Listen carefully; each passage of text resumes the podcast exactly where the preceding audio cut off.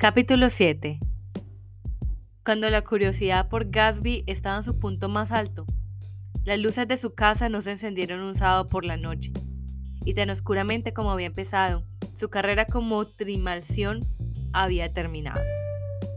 Solo poco a poco me di cuenta de que los automóviles que giraban expectantes en su entrada quedaban solo un minuto y luego se alejaban enfurruñados. Me pregunté si estaba enfermo y me acerqué para averiguarlo. Un mayordomo desconoció con cara de villano, me miró con desconfianza desde la puerta. ¿Está enfermo el señor Gasby? No. Tras una pausa añadió, Señor, de forma demorada y rencorosa. No lo había visto por aquí y estaba bastante preocupado. Dígale que ha venido el señor Carway. ¿Quién? exigió con rudeza. Carway. Carway. Muy bien, se lo diré. Bruscamente dio un portazo. Mi finlandesa me informó de que Gatsby había despedido a todos los sirvientes de su casa hacía una semana y los había sustituido por media docena más, que nunca iban a West Egg Village para ser sobornados por los comerciantes, sino que pedían suministros de forma moderada por teléfono. El chico de la tienda de comestibles informó de que la cocina parecía una posilga y la opinión general en el pueblo era que los nuevos criados no eran criados en absoluto. Al día siguiente, Gasby me llamó por teléfono. ¿Se va? Pregunté. No, viejo amigo. He oído que has despedido a todos tus sirvientes. Quería que alguien que no cotillara. Daisy viene a menudo, por las tardes. Así que todo el caravansario se había derrumbado como un castillo de naipes ante la desaprobación de sus ojos. Son algunas personas por las que Walsham quería hacer algo. Son todos hermanos y hermanas. Solían dirigir un pequeño hotel. Ya veo. Estaba llamando a petición de Daisy. ¿Podría ir a comer a su casa mañana?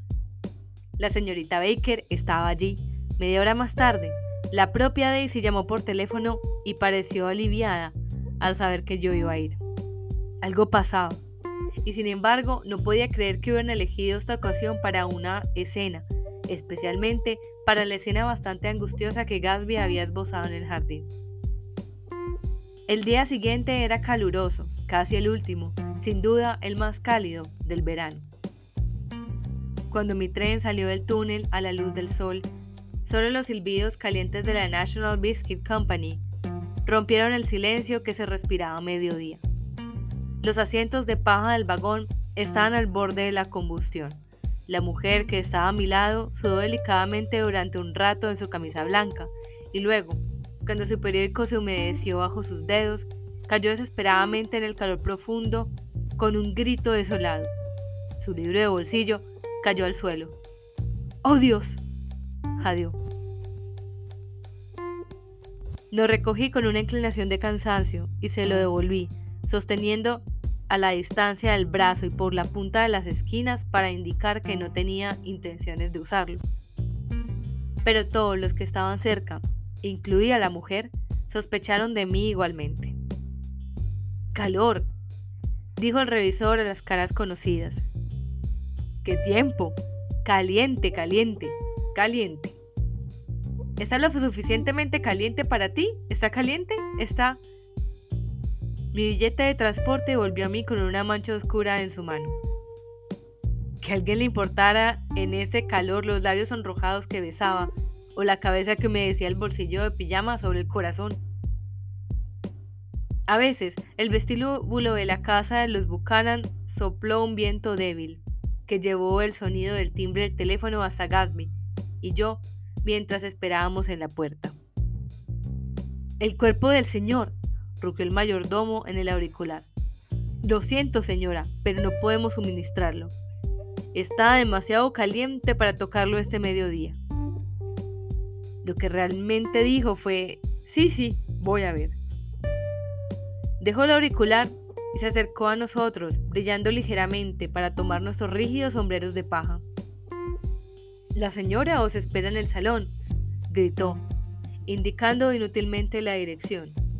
Con ese calor, cada gesto extra era una afrenta a la reserva normal de la vida. El salón, bien sombreado con toldos, era oscuro y fresco.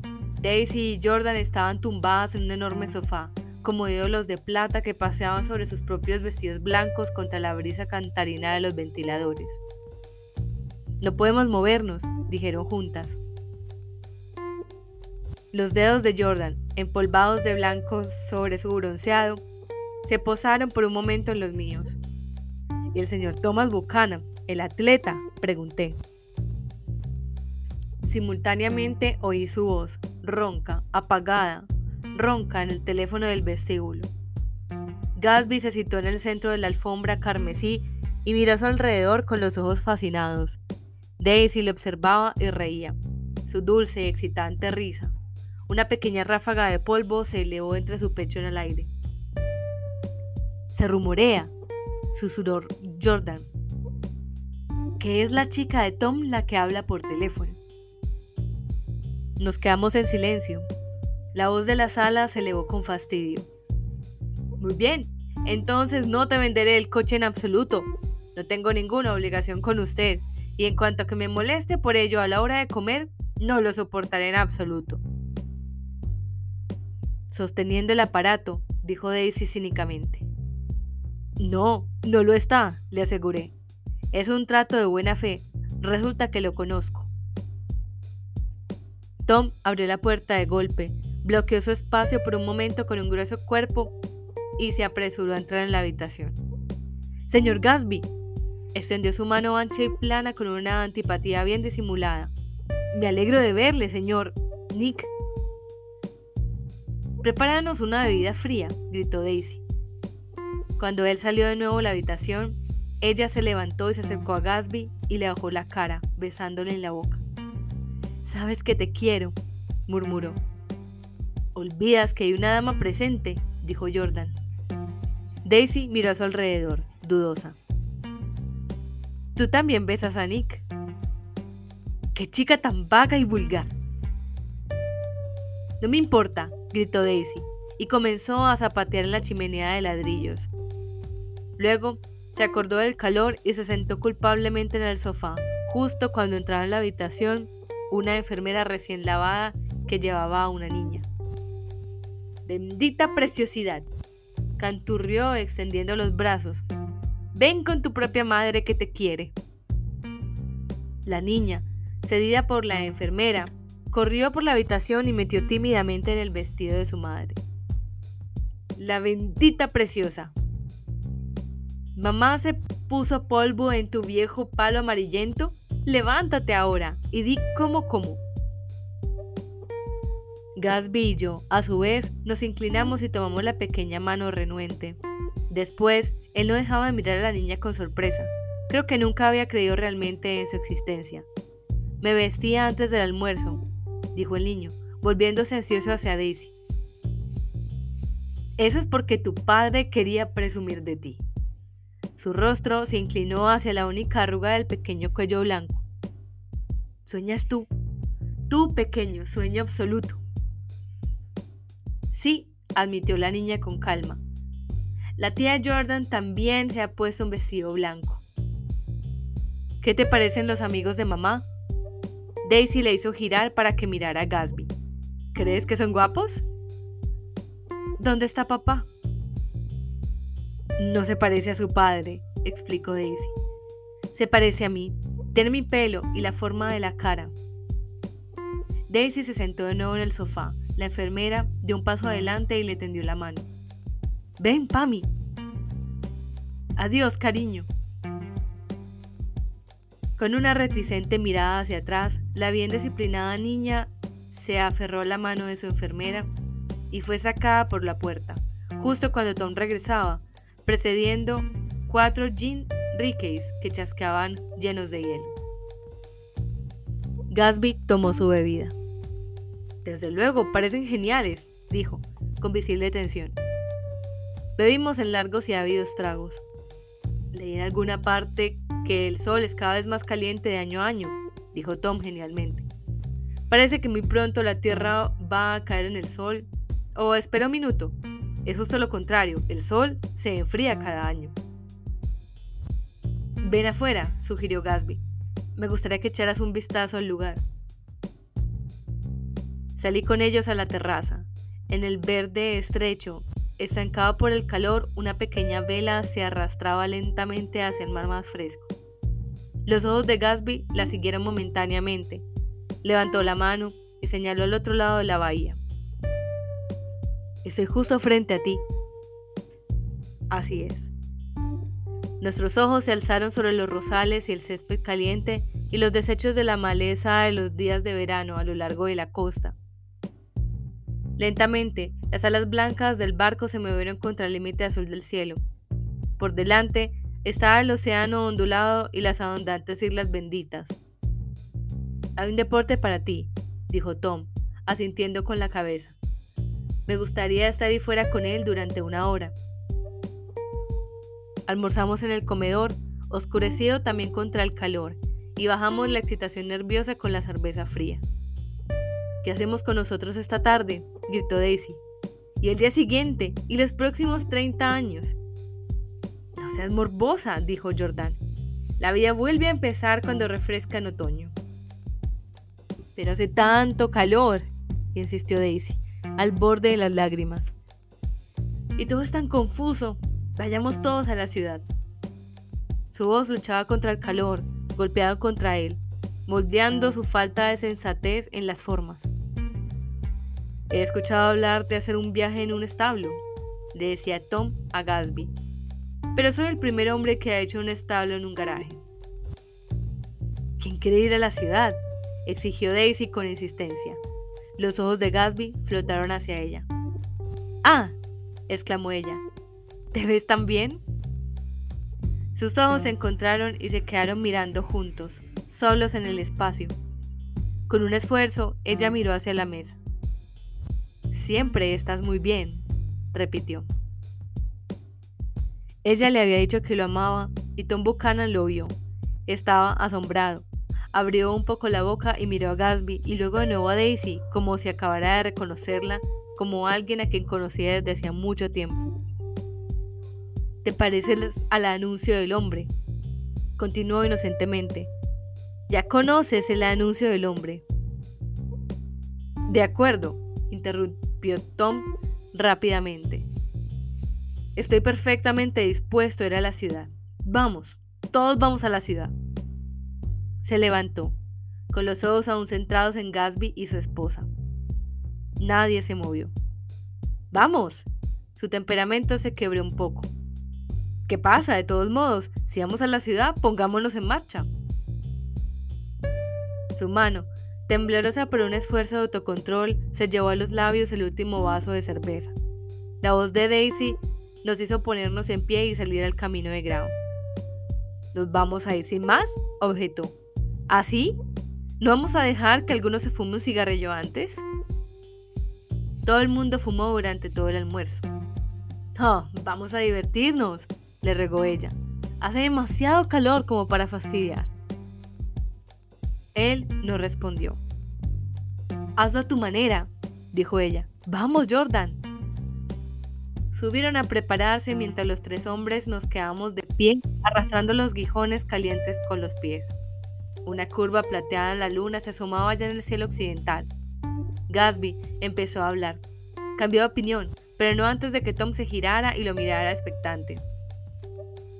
¿Tienen los establos aquí? preguntó Gasby con un esfuerzo un cuarto de milla por el camino. Oh, una pausa. No veo la idea de ir a la ciudad, estalló Tom salvajemente. A las mujeres se les meten esas ideas en la cabeza. ¿Tomamos algo para beber? llamó Daisy desde una ventana superior. Traeré un poco de whisky, respondió Tom. Entró en la casa. Gatsby se volvió hacia mí con rigidez. No puedo decir nada en su casa, viejo amigo. Tiene una forma de hablar indiscreta, comenté. Está llena de... dudé. Su voz está llena de dinero, dijo de repente. Eso fue todo. Nunca lo había entendido. Estaba llena de dinero. Ese era el inagotable encanto que subía y bajaba en ella. su tintineo, su canto de platillos. En lo alto de un palacio blanco, la hija del rey, la chica de oro. Tom salió de la casa envolviendo una botella de un cuarto de galón en una toalla, seguido por Daisy y Jordan, que llevaban pequeños sombreros ajustados de tela metalizada y capa ligera sobre los brazos. Vamos todos en mi coche, sugirió Gasby. Tocó el cuero verde y caliente del asiento. Debería haberlo dejado a la sombra. ¿Es el cambio de mancha normal? preguntó Tom. Sí.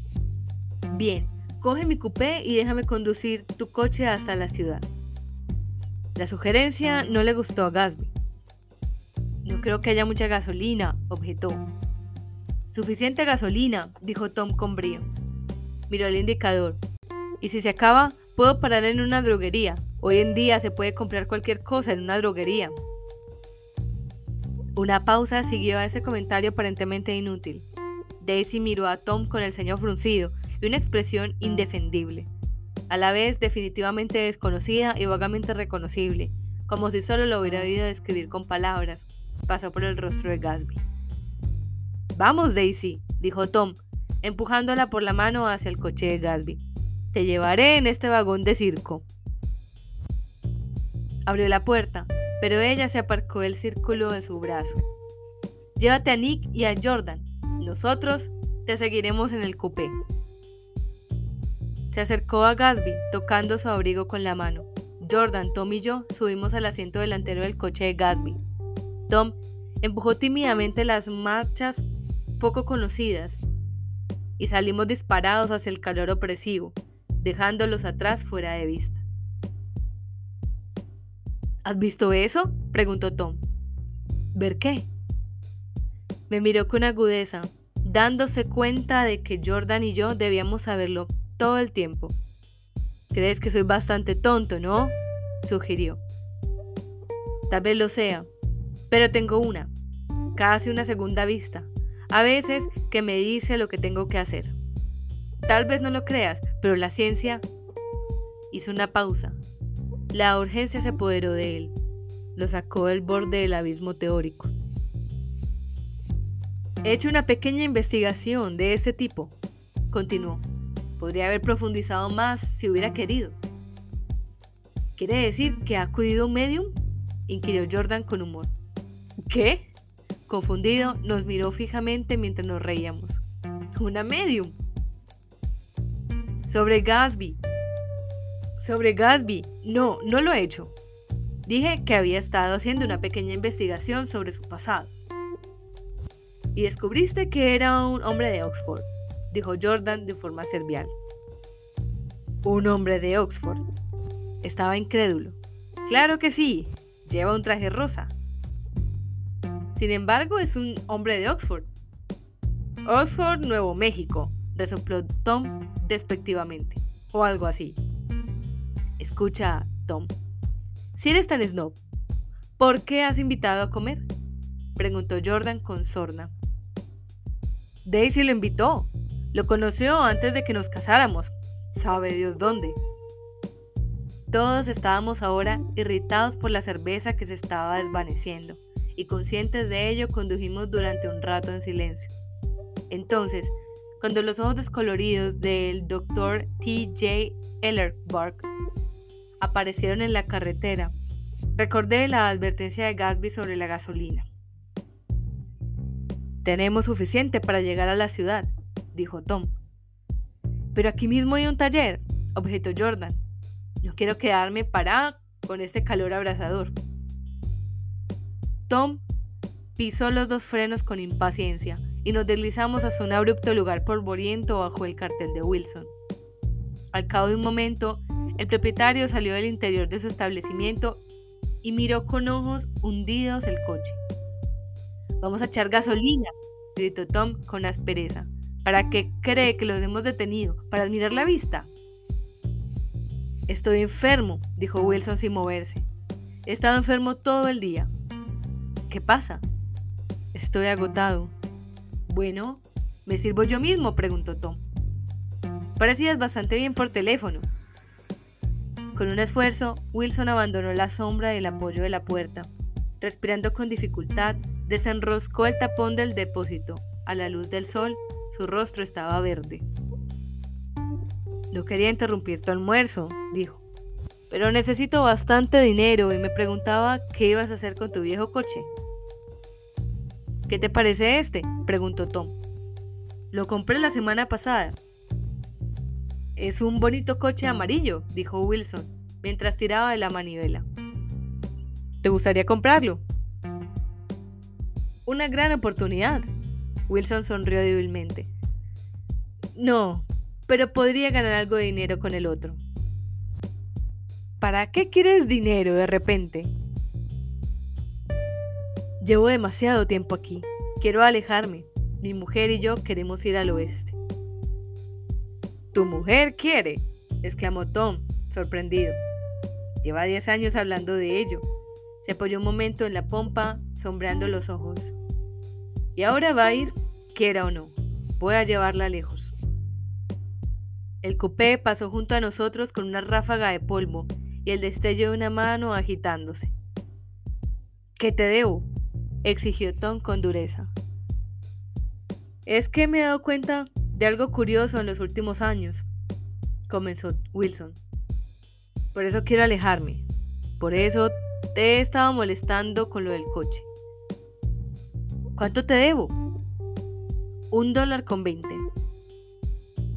El implacable calor que golpeaba empezaba a confundirme y tuve un mal momento antes de darme cuenta de que hasta ahora sus sospechas no se habían posado sobre Tom. Había descubierto que Myrtle tenía algún tipo de vida aparte de él en otro mundo, y la conmoción lo había enfermado físicamente. Lo miré fijamente y luego a Tom, que había hecho un descubrimiento paralelo menos de una hora antes, y se me ocurrió que no había ninguna diferencia entre los hombres, en inteligencia o raza, tan profunda como la diferencia entre los enfermos y los sanos. Wilson estaba tan enfermo que parecía culpable, imperdonablemente culpable, como si acabara de dejar embarazada a alguna pobre chica. Te dejaré ese coche, dijo Tom. Lo enviaré mañana por la tarde. Aquella localidad era siempre vagamente inquietante, incluso en el amplio resplandor de la tarde, y ahora volví la cabeza como si me hubieran advertido de que había algo detrás. Por encima de los montones de ceniza, los gigantescos ojos del doctor T. J. Eckleberg seguían vigilando. Pero percibí, al cabo de un momento, que otros ojos nos observaban con peculiar intensidad a menos de seis metros de distancia. En una de las ventanas del garaje se habían corrido un poco las cortinas de Myrtle Wilson. Estaba mirando al coche. Estaba tan absorta que no tenía conciencia de ser observada, y una emoción tras otra se deslizaba en su rostro como los objetos de un cuadro que se va revelando lentamente. Su expresión me resultaba curiosamente familiar. Era una expresión que yo había visto a menudo en los rostros de las mujeres, pero el de Myrtle Wilson Parecía carente de propósito e inexplicable hasta que me di cuenta de que sus ojos, abiertos de par en par por el terror de los celos, no estaban fijos en Tom, sino en Jordan Baker, a quien ella consideraba su esposa. No hay confusión como la de una mente simple. Mientras nos alejábamos, Tom sentía los latigazos calientes del pánico. Su mujer y su amante hasta hacía una hora seguras e inviolables, se le escapaban precipitadamente de control. El instinto le hizo pisar el acelerador con el doble propósito de adelantar a Daisy y dejar atrás a Wilson. Aceleramos hacia Astoria a 80 km por hora, hasta que, entre las vigas de acero del puente elevado, vimos el desenfadado cupe azul. Esas grandes películas de la calle 50 son geniales, sugirió Jordan. Me encanta Nueva York en las tardes de verano, cuando todo el mundo está afuera. Hay algo muy sensual en ella. Sobre Maduro, como si todo tipo de frutas extrañas fueran a caer en tus manos. La palabra sensual tuvo el efecto de inquietar aún más a Tom, pero antes de que pudiera inventar una propuesta, el coupé se detuvo y Daisy nos indicó que nos pusiéramos a su lado. ¿A dónde vamos? gritó. ¿Qué tal el cine?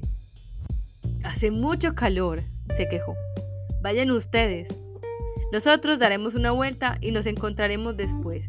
Con un esfuerzo, su ingenio se elevó débilmente. Nos encontraremos en una esquina. Yo seré el hombre que fuma dos cigarrillos. No podemos discutir aquí, dijo Tom con impaciencia, mientras un camión emitía un pitido de maldición detrás de nosotros. Sígueme hacia el lado sur de Central Park, frente al plaza. Varias veces giró la cabeza y miró hacia atrás en busca de su coche, y si el tráfico lo retrasaba, reducía la velocidad hasta que los tenía a la vista. Creo que temía que salieran corriendo por una calle lateral y se alejaran de su vida para siempre pero no lo hicieron, y todos dimos el paso poco explicable de acudir al salón de una suite del Hotel Plaza.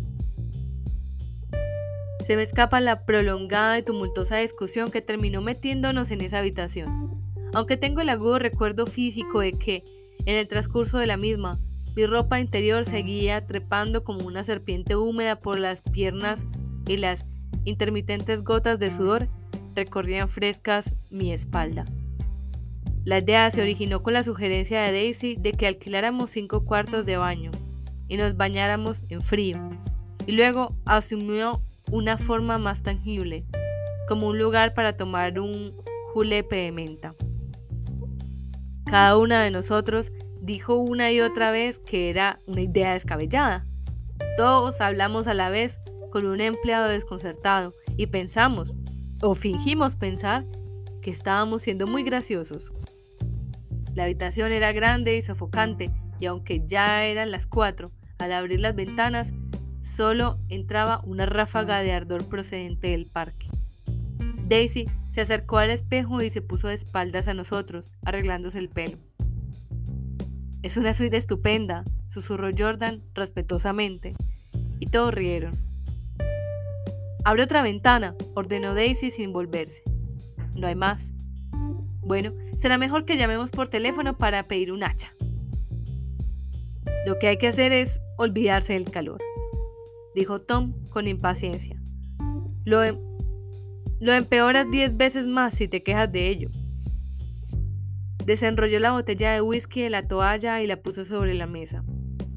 ¿Por qué no la dejas en paz, viejo amigo? comentó Gasby. Tú eres el que quería venir a la ciudad. Hubo un momento de silencio.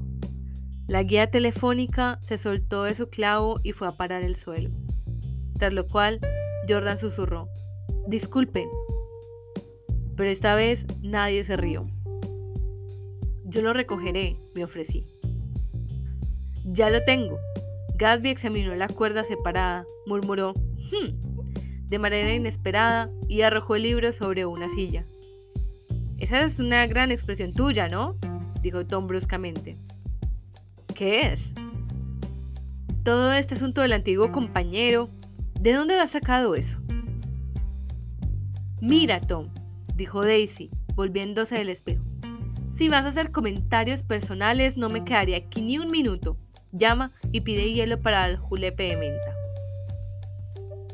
Cuando Tom cogió el auricular, el calor comprimido estalló en sonido y escuchamos los portentosos acordes de la marcha nupcial de Nelson desde el salón del baile de abajo. Imagínate catarte con alguien con este calor, gritó Jordan con desazón. Aún así, me casé a mediados de junio, recordó Daisy. Louisville en junio. Alguien se desmayó. ¿Quién se desmayó, Tom? Biloxi, respondió brevemente un hombre llamado Biloxi, Blogs Biloxi, y hacía cajas eso y hecho y era de Biloxi, Tennessee. Lo llevaron a mi casa, añadió Jordan, porque vivíamos a dos cuadras de la iglesia, y se quedó tres semanas hasta que papá le dijo que tenía que irse. Al día siguiente de irse, papá murió. Después de un momento añadió, no había ninguna conexión. Yo conocía a un Bill Biloxi de Memphis, comenté. Era su primo. Conocía toda su historia familiar antes de que se fuera. Me regaló un palo de golf de aluminio que uso hoy en día. La música le había apagado al comenzar la ceremonia, y ahora una larga ovación flotaba en la ventana. Seguía por gritos intermitentes de yeah, yeah, y finalmente por un estallido de jazz al comenzar el baile. Nos estamos haciendo viejos, dijo Daisy. Si fuéramos jóvenes, nos levantaríamos y bailaríamos. Recuerda a Biloxi, de Víctor Jordan. ¿De dónde lo conoces, Tom? ¿Biloxi? Se concentró con un esfuerzo. No lo conocía. Era un amigo de Daisy. No lo era, negó ella. Nunca lo había visto. Bajó en el coche privado. Bueno, digo que te conocía. Dijo que se había criado en Louisville. Asa Bird le trajo el último momento y le preguntó si teníamos sitio para él. Jordan sonrió. Probablemente estaba haciendo el camino de vuelta a casa. Me dijo que fue presidente de su clase en Yale. Tom y yo nos miramos sin comprender. ¿Biloxi? En primer lugar, no teníamos ningún presidente. El pie de Gatsby hizo un corto e inquieto movimiento y Tom lo miró de repente. Por cierto, señor Gatsby, tengo entendido que es usted un hombre de Oxford. No exactamente. Oh, sí, tengo entendido que fue a Oxford. Sí, fui allí. Una pausa. Luego la voz de Tom, incrédula e insultante. Debes haber ido allí más o menos cuando Biloxi fue a New Haven. Otra pausa. Un camarero llamó a la puerta y entró con menta tributada y hielo. Pero el silencio no fue roto por sus gracias, ni por el suave cierre de la puerta. Ese tremendo detalle iba a ser aclarado por fin. Te dije que había ido allí, dijo Gasby. Te he oído, pero me gustaría saber cuándo. Fue en 1919. Solo estuve cinco meses. Por eso no puedo llamarme realmente un hombre de Oxford. Tom miró hacia alrededor para ver si reflejábamos su incredulidad. Pero todos mirábamos a Gasby. Fue una oportunidad que les dieron algunos de los oficiales después del armisticio, continuó. Podíamos ir a cualquiera de las universidades de Inglaterra o Francia. Me dieron ganas de levantarme y darle una palmada en la espalda. Tuve una de esas renovaciones de fe completa en él que había experimentado antes. Daisy se levantó, sonriendo débilmente, y se dirigió a la mesa. Abre el whisky, Tom, ordenó, y te prepararé un julepe de menta. Así no parecerás tan estúpido. Mira la menta. Espera un momento, espetó Tom. Hacerle una pregunta más al señor Gasby. Adelante, dijo Gasby amablemente. ¿Qué clase de escándalo estás tratando de causar en mi casa de todos modos? Por fin habían salido a la luz y Gasby estaba contento. No está causando una pelea. Daisy miró desesperadamente de uno a otro. Tú estás provocando una pelea. Por favor, ten un poco de autocontrol. Autocontrol, repitió Tom con incredulidad. Supongo que lo último es sentarse y dejar que el señor nadie de ninguna parte le haga el amor a tu mujer. Bueno, si esa es la idea, puedes contar conmigo. Hoy en día la gente empieza por despreciar la vida familiar y las instituciones familiares. Y lo siguiente es tirarlo todo por la borda, tener matrimonios mixtos entre blancos y negros. Sonrojado por su apasionado galimatías, se vio solo ante la última barrera de la civilización. Aquí todos somos blancos, murmuró Jordan. Sé que no soy muy popular, no doy grandes fiestas. Supongo que tienes que convertir tu casa en una posilga para tener amigos en el mundo moderno. Enfadado como estaba, como estábamos todos, estaba tentado de reír cada vez que abría la boca. La transición de libertino a mojigato era tan completa. Tengo algo que decirte, viejo amigo, comenzó Gasby, pero Daisy adivinó su intención. Por favor, no, interrumpió sin poder evitarlo. Por favor, vayamos todos a casa. ¿Por qué no nos vamos todos a casa? Es una buena idea, Me levanté. Vamos, Tom, nadie quiere un trago. Quiero saber qué tiene que decirme el señor Gasby. Tu mujer no te quiere, dijo Gasby. Ella nunca te ha amado, me ama a mí. Debes estar loco, exclamó Tom automáticamente. Gasby se puso en pie de un salto, vivo de excitación. Ella nunca te ha amado, ¿me oyes? gritó. Solo se casó contigo porque yo era pobre y estaba cansada de esperarme. Fue un terrible error, pero en su corazón nunca amó a nadie más que a mí. En ese momento, Jordan y yo intentamos irnos, pero Tom y Gasby insistieron con una firmeza competitiva en que nos quedáramos, como si ninguno de ellos tuviera nada que ocultar y fuera un privilegio participar indirectamente de sus emociones. Siéntate, Daisy. La voz de Tom buscó infructuosamente la nota paternal. ¿Qué ha pasado? Quiero oírlo todo. Ya te he dicho que nada ha pasado, dijo Gasby. Desde hace cinco años, y tú no lo sabías. Tom se volvió hacia Daisy bruscamente. ¿Has estado viendo a este tipo durante cinco años? No nos vemos, dijo Daisy. No, no podemos vernos. Pero los dos nos hemos querido todo este tiempo, viejo amigo, y tú lo sabías. A veces me reía, pero no había risa en sus ojos. De pensar que no lo sabías. Ah, eso es todo. Tom golpeó sus gruesos dedos como un clérigo y se recostó en su silla. ¡Estás loco! explotó. No puedo hablar de lo que pasó hace cinco años porque no conocía a Daisy entonces. Y que me aspes y veo cómo te acercaste a no menos de una milla de ella, a no ser que llevaras la compra de la puerta de atrás. Pero todo lo demás es una maldita mentira. Daisy me amaba cuando se casó conmigo y me ama ahora. No, dijo Gasby, sacudiendo la cabeza pero lo hace. El problema es que a veces se le meten ideas tontas en la cabeza y no sabe lo que hace. Asintió sabiamente. Y lo que es más, yo también quiero a Daisy. De vez en cuando me voy de juerga y hago el ridículo, pero siempre vuelvo y en mi corazón la quiero siempre. Eres repugnante, dijo Daisy. Se volvió hacia mí y su voz, bajando una octava, llenó la habitación de emocionante desprecio. ¿Sabes por qué dejamos Chicago?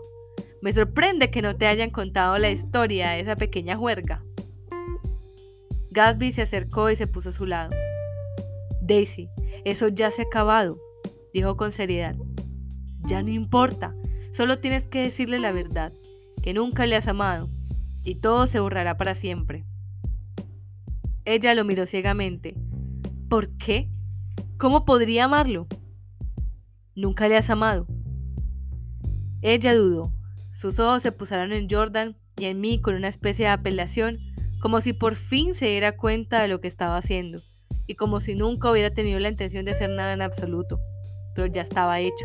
Era demasiado tarde. Nunca lo he amado, dijo ella con perceptible reticencia. ¿No en Capiolani? preguntó Tom de repente. No. Desde el salón de baile de abajo, unos acordes apagados y sofocantes subían en oleadas de aire caliente. No fue aquel día que te bajé el punch bowl para mantener tus zapatos secos. Había una ternura ronca en su tono. Daisy. Por favor, no. Su voz era fría, pero el rencor había desaparecido de ella. Miró a Gasby. Ya está, Jay, dijo pero su mano, al intentar encender un cigarrillo, temblaba. De repente, tiró el cigarrillo y la cerilla encendida a la alfombra. ¡Ja! ¿Quieres demasiado? le gritó a Gasby. Ahora te quiero, no es suficiente, no puedo evitar lo que ha pasado. Comenzó a sollozar sin poder evitarlo. Lo amé una vez, pero también te amé a ti. Los ojos de Gasby se abrieron y se cerraron. También me querías, repitió. Incluso eso es una mentira, dijo Tom salvajemente. Ella no sabía que estabas vivo. Hay cosas entre Daisy y yo que nunca sabrás. Cosas que ninguno de nosotros podrá olvidar. Las palabras parecían morder físicamente a Gatsby. Quiero hablar con Daisy a solas, insistió. Ahora está muy excitada. Ni siquiera a solas puedo decir que nunca me a Tom, admitió ella con voz lastimera. No sería cierto. Por supuesto que no lo sería, convino Tom. Se volvió hacia su marido. Como si te importara, dijo ella. Claro que me importa. Voy a cuidar mejor de ti a partir de ahora. No lo intentes, dijo Gasby, con un toque de pánico. Ya no vas a cuidar de ella. No voy a hacerlo. Tom abrió mucho los ojos y se rió. Ahora podría permitirse el lujo de controlarse. ¿Por qué? Daisy te va a dejar. Tonterías. Sin embargo, sí que lo hago, dijo con voz visible esfuerzo. No me va a dejar. Las palabras de Tom se inclinaron repentinamente sobre Gasby. Ciertamente, no por un vulgar estafador que tendría que robar el anillo que le puso en el dedo. No soportaré esto, gritó Daisy. Por favor, salgamos. ¿Quiénes son ustedes, de todos modos? estalló Tom. Eres uno de los que andan con Mayor Walsham. Eso sí lo sé. He hecho una pequeña investigación sobre vuestros asuntos y la llevaré a cabo mañana. Puedes hacer lo que quieras al respecto, viejo amigo, dijo Gasby con firmeza. He averiguado lo que eran sus droguerías. Se volvió hacia nosotros y habló rápidamente. Él y este Walshin compraron un montón de droguerías en la calle de aquí y de Chicago y vendieron alcohol de grano en mostrador. Esa es una de las pequeñas maniobras. Lo consideré un contrabandista la primera vez que lo vi y no me equivoqué mucho. ¿Y qué hay de eso? dijo Gasby amablemente. Supongo que tu amigo Walter Chase no estuvo muy orgulloso de participar en ello. Y le dejaste en la destacada, ¿verdad? Dejaste ir a la cárcel durante un mes en Nueva Jersey. Dios, deberías escuchar a Walter hablar de ti. Vino a nosotros sin blanca. Se alegró mucho de conseguir algo de dinero, viejo amigo.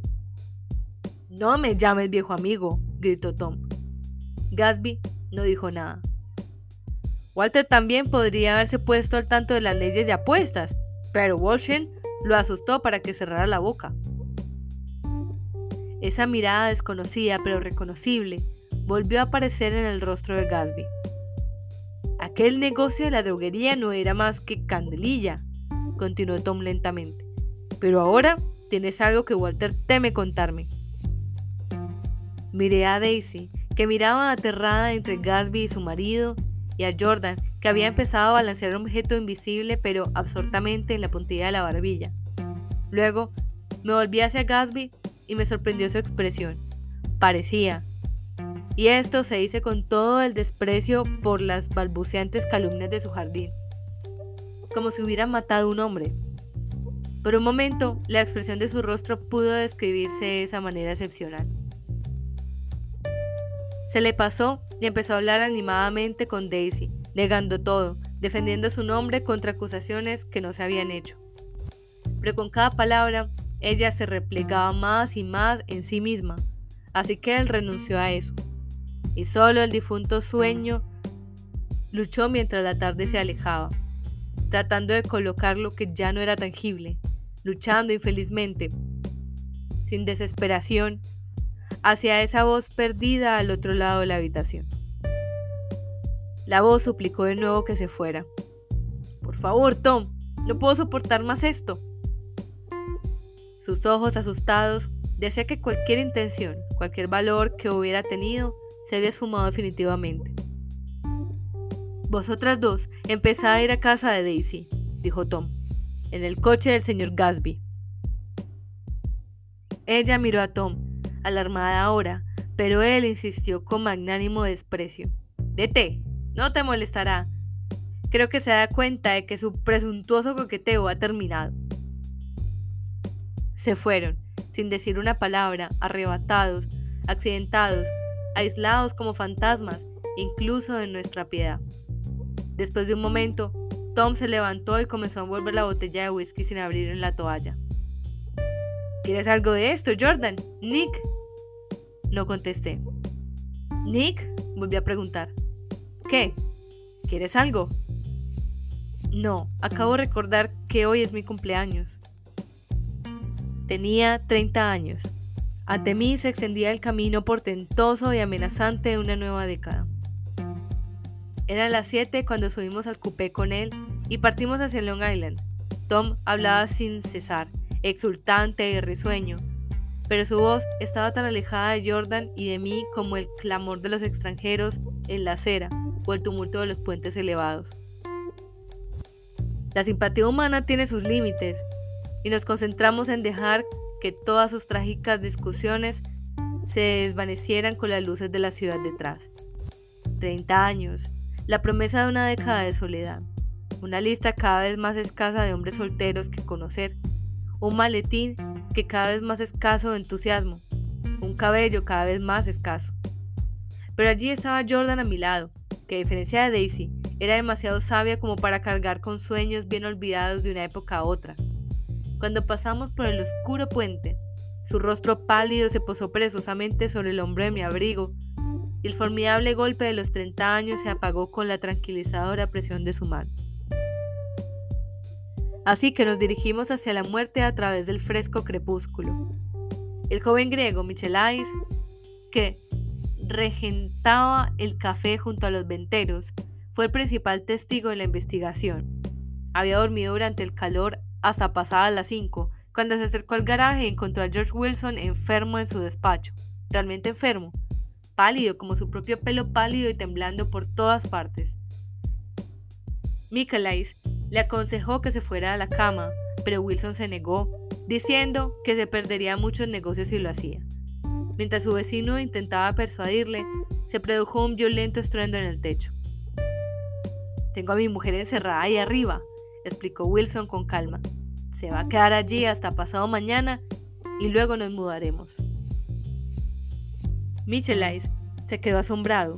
Habían sido vecinos durante cuatro años y Wilson nunca había parecido ni remotamente capaz de semejante declaración. Por lo general, era uno de esos hombres agotados. No estaba trabajando, se sentaba en una silla en el portal y miraba a la gente y a los coches que pasaban por la carretera. Cuando alguien le hablaba, se reía invariablemente de forma agradable e incolora. Era el hombre de su mujer y no el suyo propio.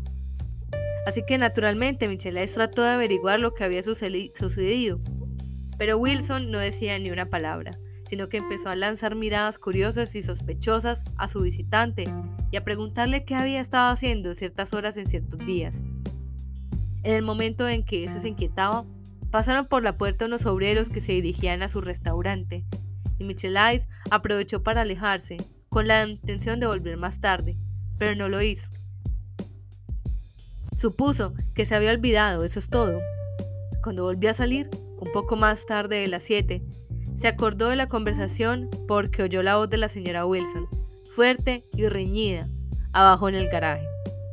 ¡Pégame! le oyó gritar. Tírame al suelo y pégame, pequeño sucio y cobarde. Un momento después, ella se lanzó al crepúsculo agitando las manos y gritando. Antes de que él pudiera moverse de su puerta, el asunto había terminado. El coche de la muerte, como lo llamaron los periódicos, no se detuvo. Salió en la creciente oscuridad, vaciló trágicamente por un momento y luego desapareció en la siguiente curva. Michelais ni siquiera estaba seguro de su color. Le dijo el primer policía que era verde claro. El otro coche, el que iba en dirección a Nueva York, se detuvo unos 100 metros más allá y su conductor se apresuró a volver al lugar donde Myrtle Wilson con su vida violentamente extinguida, permanecía arrodillada en la carretera y mezclaba su espesa sangre oscura con el polvo. Michelais y este hombre llegaron primero a ella, pero cuando le abrieron la cintura de la camisa, todavía húmeda de sudor, vieron que el pecho izquierdo se balanceaba suelto como un colgajo, y no hubo necesidad de escuchar el corazón que había dejado. La boca estaba muy abierta y se rasgaba un poco en las comisuras, como si se hubiera atragantado un poco al entregar la tremenda vitalidad que le había almacenado durante tanto tiempo. Vimos los tres o cuatro automóviles y la multitud cuando aún estábamos a cierta distancia. Un accidente, dijo Tom. Eso es bueno. Wilson tendrá por fin un pequeño negocio.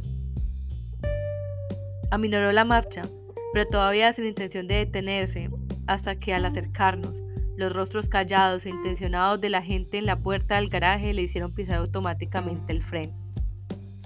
Echaremos un vistazo, dijo dudoso. Solo un vistazo. Ahora me di cuenta de un sonido hueco y ululante que salía incesantemente del garaje. Un sonido que cuando salimos del coupé y nos dirigimos a la puerta se convirtió en palabras de ¡Oh Dios mío! pronunciadas una y otra vez en un gemido jadeante. Hay un problema muy grave aquí, dijo Tom con entusiasmo. Se puso de puntillas y miró por encima de un círculo de cabezas hacia el garaje, que solo estaba iluminado por una luz amarilla en un canasto metálico oscilante en lo alto. Luego, emitió un sonido áspero en su garganta y con un violento movimiento de empuje de sus poderosos brazos se abrió paso. El círculo se cerró de nuevo con un murmullo de protesta. Pasó un minuto antes de que pudiera ver algo. Entonces, nuevas llegadas desordenaron la fila y Jordan y yo fuimos empujados repentinamente hacia el interior. El cuerpo de Mr. Wilson, envuelto en una manta y luego en otra manta, como si sufriera un escalofrío en una calurosa noche, yacía sobre una mesa de trabajo junto a la pared. Y Tom, de espaldas a nosotros, estaba inclinado sobre ella, inmóvil. A su lado había un policía motorizado que anotaba los nombres con mucho sudor y corrección en un pequeño libro. Al principio no pude encontrar el origen de las palabras altisonantes y quejumbrosas que resonaban clamorosamente por el garaje desnudo. Entonces, vi a Wilson de pie en el umbral elevado de su despacho, balanceándose de un lado a otro y sujetándose a los postes de la puerta con ambas manos. Un hombre le hablaba en voz baja e intentaba, de vez en cuando, poner la mano en el hombro, pero Wilson ni oía ni veía. Sus ojos bajaban lentamente de la luz oscilante de la mesa cargada junto a la pared, y luego volvían a la luz de nuevo, y emitía incesantemente su llamada alta y horrible. ¡Oh, Dios mío! Oh, mi Dios, Dios mío. Oh, mi God. En ese momento, todo Tom levantó la cabeza con una sacudida y después de mirar alrededor del garaje con ojos vidriosos, dirigió un comentario incoherente al policía. Mab, decía el policía. O. No, R, corrigió el hombre. Mabro. Escúchame, murmuró Tom con firmeza. R, decía el policía. O. G. G levantó la vista cuando la ancha mano de Tom cayó bruscamente sobre su hombro. ¿Qué quieres, amigo? ¿Qué pasó? Eso es lo que quiero saber. El automóvil atropelló, murió instantáneamente. Murió instantáneamente, repurió Tom mirando fijamente. Salió corriendo a la carretera. El hijo de puta ni siquiera paró el coche. Había dos coches, dijo Michelais. Uno que iba y otro que venía, ¿ves? ¿A dónde van? preguntó el policía con entusiasmo. Uno va en cada dirección. Bueno, ella. Su mano se levantó hacia las mantas, pero se detuvo a mitad de camino y cayó a su lado. Salió corriendo y el que venía de Nueva York chocó contra ella, yendo a 30 o 40 millas por hora. ¿Cómo se llama este lugar? preguntó el oficial. No tiene ningún nombre. Un negro pálido y bien vestido se acercó. Era un coche amarillo, dijo, un gran coche amarillo nuevo. ¿Viste el accidente? preguntó el policía. No, pero el coche me pasó por la carretera, yendo a más de 40. Iba a 50, 60. Ven aquí, danos tu nombre. Cuidado ahora, quiero saber su nombre. Algunas palabras de esa conversación debieron llegar a Wilson, balaseándose en la puerta de la oficina, porque de repente un nuevo tema encontró voz entre sus gritos jadeantes. No tienes que decirme qué tipo de coche era. Ya sé qué tipo de coche era. Observando a Tom, vi que el fajo de músculos de su espalda se tensaba bajo el abrigo. Se acercó rápidamente a Wilson y poniéndose delante de él, lo agarró firmemente con la parte superior de los brazos. Tienes que recomponerte, dijo con una brusquedad tranquilizadora. Los ojos de Wilson se posaron en Tom. Se puso de puntillas y luego había caído de rodillas si Tom no lo hubiera sostenido. Escucha, dijo Tom, sacudiéndole un poco. Acabo de llegar aquí hace un minuto, desde Nueva York. Te traía el coupé del que habíamos hablado. El coche amarillo que conducía esta tarde no era mío. ¿Lo oyes? No lo he visto en toda la tarde. Solo el negro y yo estábamos lo suficientemente cerca para oír lo que decía, pero el policía captó algo en el tono y miró con ojos truculentos. ¿Qué es todo eso? preguntó. Soy un amigo suyo. Tom giró la cabeza, pero mantuvo las manos firmes sobre el cuerpo de Wilson. Dice que conoce el coche que lo hizo, el coche que lo hizo. Era un coche amarillo. Algún tenue impulso movió al policía a mirar con suspicacia a Tom. ¿De qué color es su coche? Es un coche azul, un coupé. Venimos directamente de Nueva York, dije. Alguien que venía conduciendo un poco detrás de nosotros lo confirmó y el policía se apartó. Ahora, si me permite tener ese nombre de nuevo correctamente. Tom levantó a Wilson como un pañuelo. Lo llevó a la oficina, lo dejó en una silla y volvió.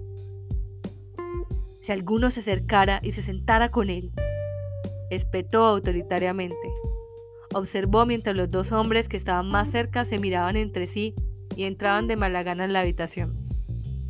Entonces, Tom le cerró la puerta y bajó el único escalón, evitando con la mirada la mesa. Al pasar cerca de mí, susurró, Salgamos. Cohibidos, con sus brazos autoritarios abriendo el camino, nos abrimos paso entre la multitud que aún se reunía, pasando junto a un médico apresurado, maletín en mano, que había sido mandado a buscar con la esperanza salvaje hacía media hora. Tom condujo despacio hasta que pasamos la curva. Entonces Pisó fondo el acelerador y el coupé se puso en marcha a través de la noche. Al poco rato oí un sollozo ronco y vi que las lágrimas se desbordaban en su rostro. ¡El maldito cobarde! gimió. Ni siquiera detuvo su coche. La casa de los Buchanan se elevó súbitamente hacia nosotros a través de los oscuros árboles que crujían. Tom se detuvo junto al porche y miró hacia el segundo piso, donde dos ventanas florecían con luz entre las enredaderas de si está en casa, dijo. Cuando bajamos del coche, me miró y frunció ligeramente el ceño. Debería haberte dejado en West Egg, Nick. No hay nada que podamos hacer esta noche. Se había producido un cambio en él y hablaba con seriedad y decisión. Mientras caminábamos por la grava en la luz de la luna hasta el porche, resolvió la situación con unas pocas frases enérgicas. Llamaré por teléfono a un taxi para que te lleve a casa. Y mientras esperas, Tú y Jordan será mejor que vayáis a la cocina y hagáis que os traigan algo de cenar, si es que queréis. Abre la puerta. Entra. No, gracias, pero me encantaría que me pidieras el taxi. Esperaré afuera. Jordan me puso la mano en el brazo. ¿No vas a entrar, Nick? No, gracias. Me sentía un poco mal y quería estar solo, pero Jordan se quedó un momento más. Solo son las nueve y media, dijo. Que me condenen si entro. Ya había tenido suficiente de todos ellos por un día. Y de repente, eso incluía también a Jordan. Ella debió de ver algo de esto en mi expresión, porque se dio la vuelta bruscamente y subió corriendo los escalones del porche hasta la casa. Me senté durante unos minutos con la cabeza entre las manos, hasta que oí que cogían el teléfono dentro de la voz del mayordomo llamando un taxi. Entonces Bajé lentamente por el camino de la casa, con intención de esperar junto a la puerta. No había avanzado ni 20 metros cuando oí mi nombre y Gatsby salió de entre los arbustos hacia el camino. Debía de sentirse bastante raro en ese momento, porque no podía pensar en nada más que en la luminosidad de su traje rosa bajo la luna. ¿Qué estás haciendo? pregunté. Solo estoy aquí, viejo amigo. De alguna manera eso parecía una tarea despreciable por lo que yo sabía, habría robado la casa en su momento. No le había sorprendido ver rostros siniestros, los rostros de la gente de Walsham, detrás de él en los oscuros arbustos. ¿Tuviste algún problema en el trayecto? Preguntó después de un minuto. Sí. Dudo. ¿La mataron? Sí. Lo pensé. Le dije a Daisy que lo pensaba. Es mejor que la conmoción llegue de una vez. Ella lo soportó bastante bien. Habló como si la reacción de Daisy fuera lo único importante. Llegué a Wessex por un camino lateral, continuó, y dejé el coche en mi garaje. Creo que nadie nos vio, pero por supuesto no puedo estar seguro. A esas alturas me caía tan mal que no me pareció necesario decirle que estaba equivocado. ¿Quién era la mujer? preguntó. Se llamaba Wilson. Su marido es el dueño del garaje. ¿Cómo diablo sucedió? Bueno, intenté girar el volante. Se interrumpió. De repente adiviné la verdad. Conducía a Daisy. Sí, dijo después de un momento. Pero por supuesto, diré que era yo. Verá, cuando salimos de Nueva York estaba muy nerviosa y pensó que la tranquilizaría conducir. Y esta mujer se abalanzó sobre nosotros justo cuando pasábamos un coche que venía en sentido contrario. Todo sucedió en un minuto, pero me pareció que quería hablar con nosotros. Pensó que éramos alguien que conocía. Bueno, primero Daisy se apartó de la mujer hacia el otro coche y luego perdió los nervios y se volvió. El momento en que mi mano alcanzó el volante, sentí el impacto, que debió matarla al instante. La abrió de par en par. No me lo digas, viejo amigo. Hizo una mueca de dolor. De todos modos, Daisy lo pisó. Traté de hacer que se detuviera, pero no pudo. Así que tiré el freno de emergencia. Entonces se cayó en mi regazo y yo seguí conduciendo. Estará bien mañana, dijo enseguida. Voy a esperar aquí a ver si intenta molestarla por el disgusto de esa tarde. Ella se ha encerrado en su habitación y si él intenta alguna brutalidad, ella apagará y encenderá la luz. No la tocará, dije. No está pensando en ella. No confío en él, viejo amigo. ¿Cuánto tiempo vas a esperar? Toda la noche, si es necesario, en cualquier caso, hasta que todos se vayan a la cama. Se me ocurrió un nuevo punto de vista. Supongamos que Tom descubriera que Daisy había estado conduciendo. Podría pensar que hay una conexión en ello. Podría pensar cualquier cosa. Miré la casa. Había dos o tres ventanas brillantes en la planta baja y el resplandor rosado de la habitación de Daisy en el segundo piso. Espera aquí, dije. Voy a ver si hay alguna señal de conmoción.